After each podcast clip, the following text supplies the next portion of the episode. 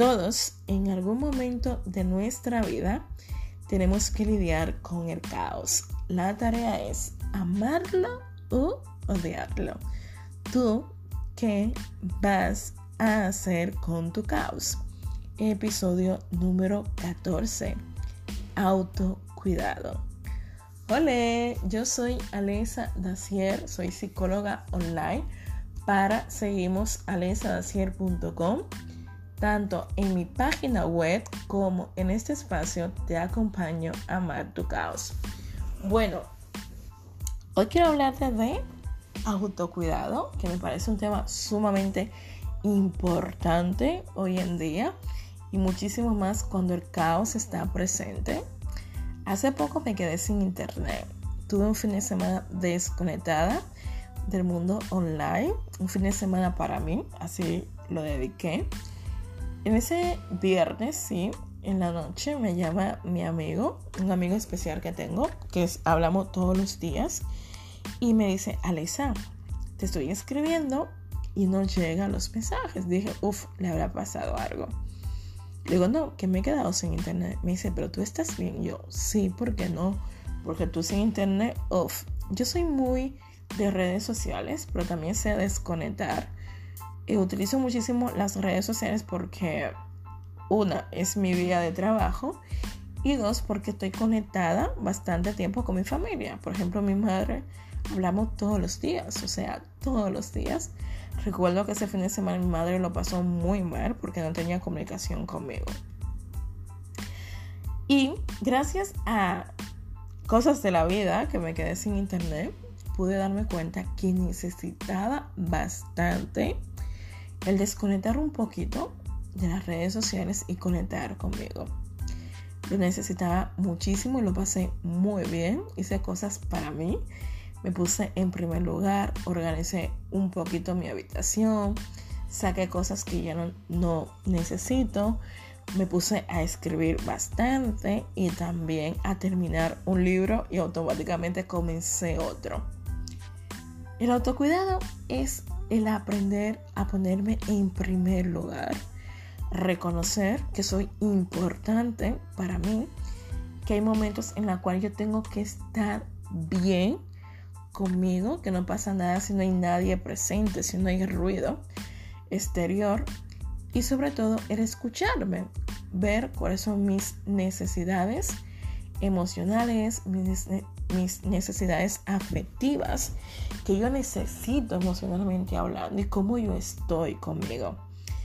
Nunca olvides que la relación más importante y la que te va a ayudar a ti a construir relaciones sanas es la que tienes contigo. Ahí inicia absolutamente todo. También algo que aprendí con el caos es que cuando los demás decidan irse, la única persona que se quedará ahí para ti eres tú. Por ello, cuídate bastante y sé muy selectiva con las personas que dejas entrar en tu vida, que eso también es autocuidado. Hice una lista de consejos, tips, recursos, como quieras llamarle, que te pueden ayudar bastante a aplicar el autocuidado en tu día a día. Regálate un baño caliente. Si tienes bañera en casa, aprovechalo. Y regálate un baño en el cual puedas encender un poquito de, de velas y puedas poner un poquito de música y puedas conectar contigo, puedas conectar con tu interior, con tu sexualidad también y disfrutar de ti desayuna en la cama. Regálate un día de pijama, un día de no salir de la cama, un domingo o un sábado. Prepara un rico desayuno y por favor cuida de ti. Compra flores para ti, no espere que otras personas te lo regalen. No tienes que esperar un día especial. Todos los días son especiales mientras estamos respirando. La vida nos está regalando esa oportunidad, ¿no? Que muchos hoy en día no tienen. Date un paseo por el parque, conecta con la naturaleza y contigo. Lo he mencionado en otro episodio. A mí me gusta muchísimo eh, dar paseos por el monte. Tengo uno cerca de casa. Y la verdad que me da un subidón de energía que digo, wow, qué rico.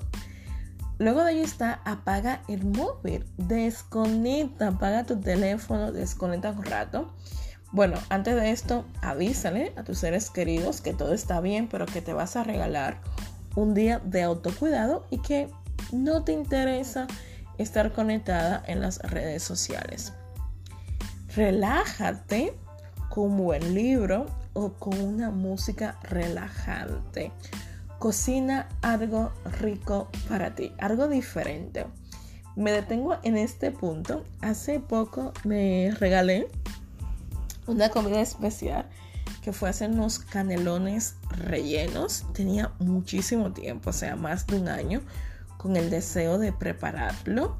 Y siempre decía, uff, es que quiero esto para un momento especial, con una amiga o con un amigo es que para mí sola como que no. Y justamente estaba hablando con una amiga. Me dice, Alesa, por favor, regálate esos canelones y mándame foto.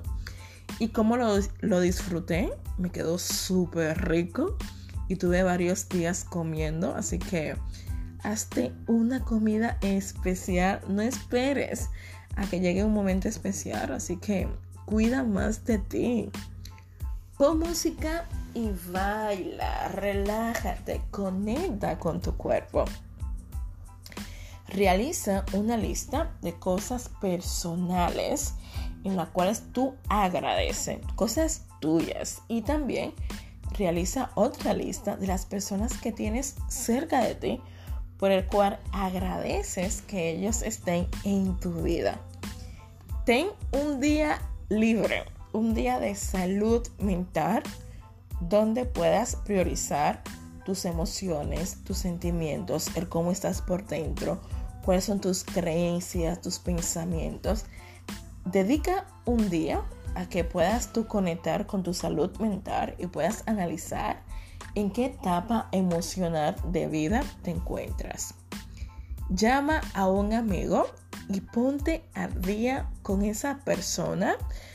Todos tenemos amigos que están ahí y que tenemos tiempo que no hablamos con ellos, yo intento siempre sacar tiempo para escribir a esos amigos que tengo muchísimo tiempo que no sé de ellos, pero que sé que están bien y que siempre guardan un, un lugar especial en mi corazón, que esas personas sepan que tú estás pendiente de ellos y que a pesar de todo la amistad está ahí.